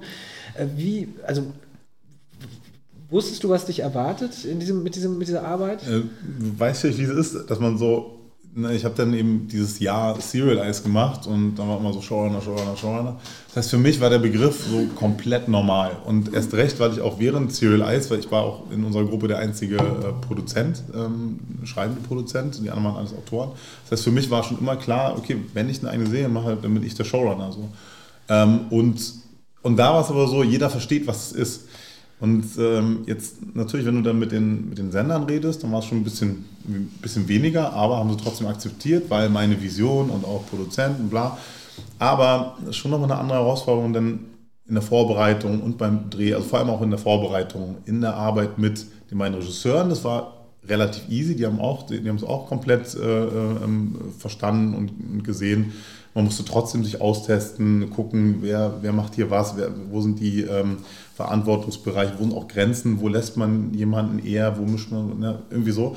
Aber ich fand vor allem der Rest des Teams, ähm, also Head-Offs, aber auch, ähm, auch in, der, in der Produktionsleitung und so, da war das schon, äh, habe ich gemerkt, war das nicht, nicht für jeden gleich so, so klar und auch nicht, und die Sinnhaftigkeit dessen war auch nicht für jeden gleich so klar. Also es hat echt die, die äh, Dauer des, äh, des Drehs irgendwie, vielleicht nicht des Ganzen, aber hat auf jeden Fall seine Zeit gedauert, bis, bis jeder auch verstanden hat, ähm, ähm, A, was ich da mache und B, äh, warum ich das mache und warum es auch äh, ganz cool ist, dass ich da bin. Und das äh, ja, hat am Anfang ein bisschen für Verwirrung gesorgt. Aber es war auch, äh, es, ich glaube, Deutschland als, als Serienindustrie äh, muss das irgendwie auch noch irgendwie lernen oder sich daran gewöhnen, glaube ich. Also, sorry, aber es ist so ein bisschen, es macht einfach viele Prozesse, äh, macht es einfach. Gleichzeitig sage ich nicht, dass ähm, eine Show nur gut ist, wenn da ein Showrunner ist. Also, wenn, wenn, wenn der, weiß ich, wenn die Regie da ähm, mehr, äh, mehr Verantwortung übernimmt und das auch leisten kann und so, dann, dann super. Ähm, oder, wenn, oder wenn du einen Produzenten hast, der vielleicht eben auch, also David zum Beispiel hätte jetzt auch äh, äh, Showrunner sein können in der, bei der Show, ähm, hätte sie vielleicht ein bisschen die Rolle ein bisschen anders ausgefüllt. Das ist, glaube ich, auch nochmal so ein Punkt. Es gibt ja eben nicht das Handbuch für Showrunner, sondern du, du äh, je nachdem, wie das Projekt ist, je nachdem, wie dein eigener Charakter ist, äh, füllst du diese Rolle irgendwie anders aus. Man muss schon sagen, dass, dass, dass es hier halt einfach irgendwie noch, noch neu ist, ähm, dass es aber sehr richtig ist. Und es war gut, dass Dennis äh, dass diese Rolle so für sich eingefordert hat und dann halt auch einfach bewiesen hat, dass er sie auch tragen kann. Und ähm, das war für viele Leute irgendwie ein Lernprozess und äh, für, für, uns auch, weil das war ja auch das, äh, das erste Mal in der, in, in der Konstellation. So. Und wie du eben gesagt hast, ich glaube, es gibt immer, alle Wege sind irgendwie möglich, um, um, um was zu machen. Und dann muss so, aber ähm, für diese serielle Erzählung ist es schon einfach sehr gut, wenn es einen kreativen Entscheidungs Träger gibt, der nicht schon 10, 12 Stunden ähm, am Set war, äh, in einem zum Teil in parallel laufenden Prozessen und der auch irgendwie aus, aus, aus der Grundidee und auch aus einer Autorengemeinschaft rauskommt und es dann trotzdem bis zum Ende in den Schnitt reinträgt. Das ist dann halt einfach nochmal ein anderer kreativer Zusammenhalt, der grundsätzlich in dieser Struktur total äh, Sinn ergibt. So, ähm, kein, kein, ist kein Muss, man kann da bestimmt das anders irgendwie auf, auf Schultern ähm, verlagern, so in den klassischen äh, Positionen, aber es, es, es macht schon, schon sehr viel Sinn. Ja, ich, ich, ich nehme mal eben schon an, ähm, man muss als Showrunner schon natürlich das auch, also man muss wahrscheinlich äh, einen gewissen Druck auch aushalten können, den, den es vielleicht sonst nicht so gibt, oder? Weil der, ja. also letztendlich bist du derjenige, den alle wahrscheinlich fragen letztendlich, ne? Ja, ich meine, äh, in, in, so, in so, also ich habe es immer so geteilt in grundlegende Fragen, die, die, äh, die äh, sich auf die, auf die Story beziehen, auf, auf, auf die Figuren, auf alles Grundsätzliche.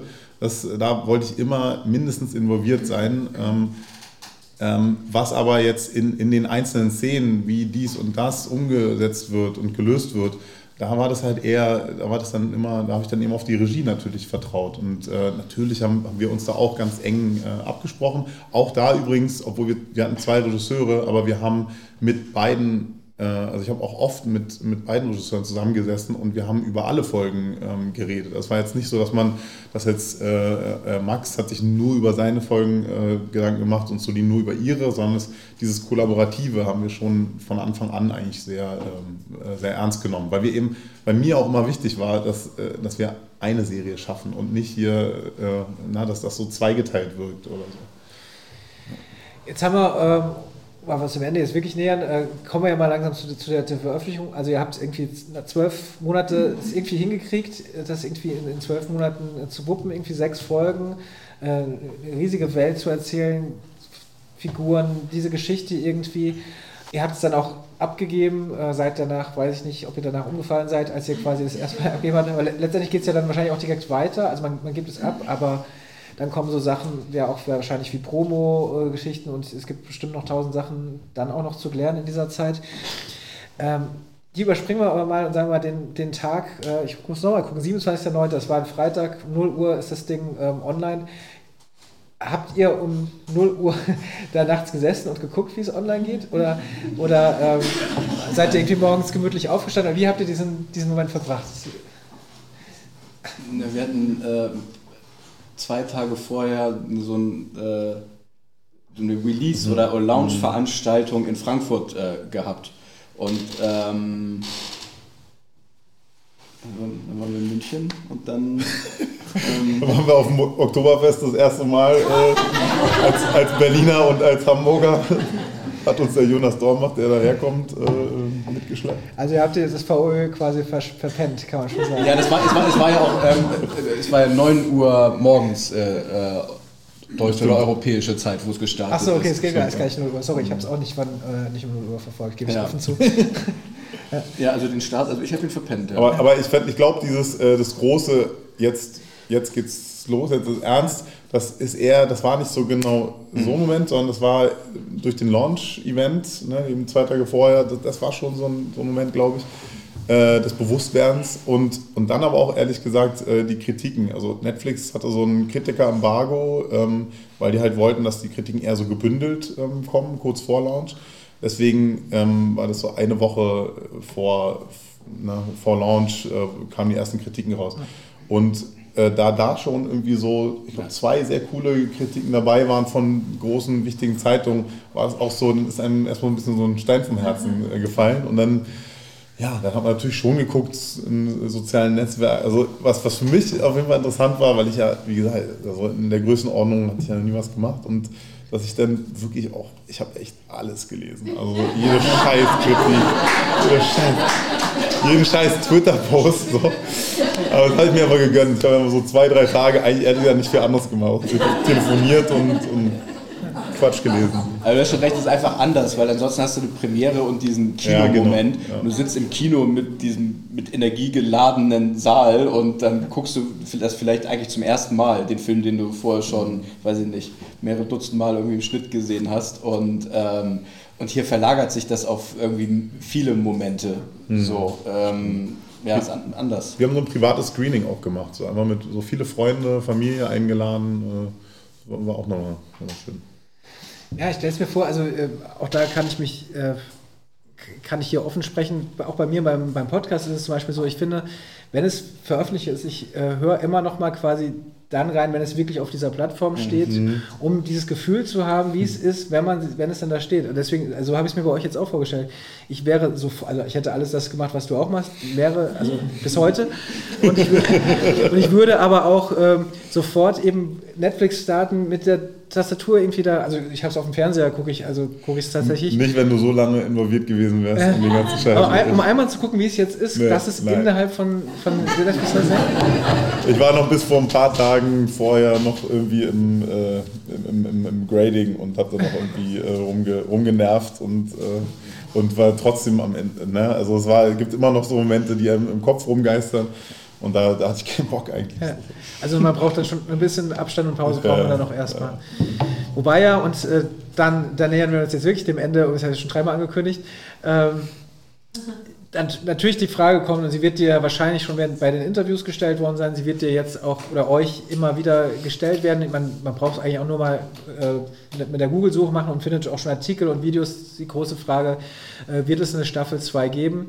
Ich weiß, das nehme ich vorweg, es ist noch nicht angekündigt, deswegen werdet ihr, würdet ihr, selbst wenn ihr es wüsstet, äh, noch nichts dazu sagen dürfen. Aber ich glaube, aktuell, ihr wisst es sogar selbst noch nicht.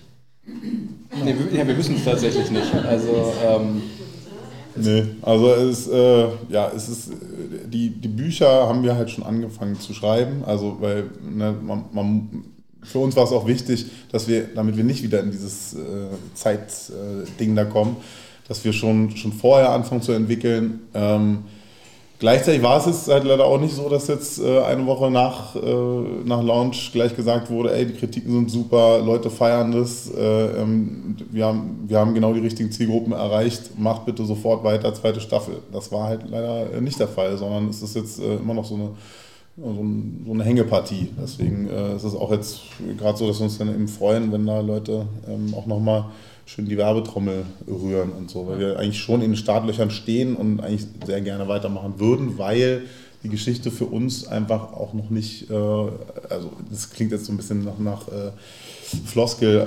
aber äh, es noch nicht auserzählt ist, sondern ähm, eigentlich die, diese erste Staffel, diese ersten sechs Folgen sind eigentlich dramaturgisch die erste Hälfte von einer tatsächlichen ersten Staffel. Also, ne, wenn man jetzt wieder an The Wire denkt, äh, dann, dann wären wir jetzt bei bei Folge 5, 6, wenn, wenn der doofe Dennis es gerade erst verstanden hat, worum es geht. So. Und, äh, und also wenn es schlecht läuft, müssen wir noch wiederkommen, die Hörspiel machen. Ja. Also ja, genau, stimmt. Ja. Genau, das, das können wir auch machen, aber ähm, wollen wir natürlich nicht hoffen, weil natürlich, es ist ja auch, und ich weiß, ähm, eben schon mitbekommen, es haben jetzt nicht alle die komplette Serie bislang gesehen, deswegen mhm. werden wir nichts zu dem Ende sagen. Mhm. Aber was man ja schon sagen kann, ist, dass das Ende zumindest so ist, dass man äh, sich schon vorstellen kann, weiter zu gucken, um es mal vorsichtig auszudrücken. ja? Also ähm, es, ist, äh, es ist rund und so, aber da, dass dann eine zweite Staffel kommen könnte, ähm, das ist, denke ich ja, mal, relativ die, offensichtlich. Ja, die Idee war immer, äh, halt ein paar Storylines zuzumachen und ein paar Storylines aufzumachen, weil das, ja, das ist für mich... Äh, ich habe auch nie, nie gedacht, dass es irgendwie eine Miniserie sein sollte, die dann irgendwie abgeschlossen ist und so ein kleines Hintertürchen.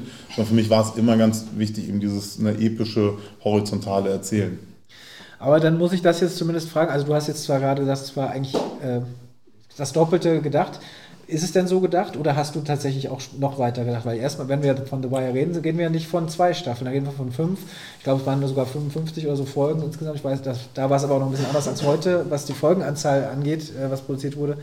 Hast du in der Entwicklung, weil ihr das bestimmt bei Serial Eyes mitgedacht habt, wie spannt man einen ganz großen Bogen, unterstelle ich jetzt mal der, der Sache, schon weiter gedacht. Ja, aber weißt du, es ist so, es ist so einfach, so, so, so weit zu denken, aber eigentlich nichts zu haben. Also, also so, wenn man, weiß ich, ich weiß mal, in meinem ersten Pitchpaper stand dann auch, ja, und die zweite Staffel spielt dann da und die dritte da und da war noch die erste Staffel, war auf zwölf Folgen angelegt. Und äh, es ist also eigentlich das Bullshit, wenn, wenn man ja, also es, man weiß so ungefähr, was noch für Potenziale darin schlummern, aber dass man jetzt genau die, die, die Story da schon weiß, das, also, das, das, das glaube ich einfach nicht. Aber da war die einzige Serie Lost, die das von Anfang an durchgedacht genau, hat bis zum Ende. Ganz genau. nee, äh, ja, cool. Aber dann, also erstmal, ich drücke euch die Daumen, äh, dass es kommt, weil eine zweite Staffel muss es, sage ich mir zwar als Fan der Serie, auf jeden Fall geben, Danke. weil wenn man es ja, bis dahin gesehen hat, muss es weitergehen, sage ich jetzt mal. Äh, vielleicht können wir ein bisschen dazu beitragen äh, mit unserem heutigen Abend, dass man sieht, es haben immer noch viele Leute Interesse dran und würden das gerne sehen. Ich danke euch ganz herzlich, dass ihr gekommen seid. Ich kündige einmal kurz an, auch das ist äh, hier ganz normal. Wir verabschieden uns jetzt ganz normal, da darf auch gerne geklatscht werden. Und dann machen wir ohne, das, ohne dieses Gerät, was hier läuft, noch eine kleine Fragerunde. Das heißt, wenn noch Fragen an die beiden sind, äh, gibt es quasi die exklusive Möglichkeit, die nur die Zuschauer heute hier haben, äh, Oh. Äh, ist, ist das der End-Button? also es, äh, es, ist ja auch richtig so. Also wenn ich auf die Uhr gucke, ist das vollkommen richtig. Ja, genau, also danach gibt es eben noch die Möglichkeit. Aber ich würde mich einmal von euch quasi offiziell für den Podcast verabschieden. Und dann, äh, wenn es noch Fragen gibt, habt ihr euch netterweise bereit erklärt, die auch noch darauf einzugehen. Deswegen sage ich nochmal ganz herzlichen Dank, äh, dass ihr gekommen seid. Dennis Schanz, David Keitsch, ähm, Skylines, Netflix, 2019, was haben wir 19? Vielen Dank, dass ihr da seid und äh, so viel erzählt habt. Hat echt Spaß gemacht. Dankeschön. Danke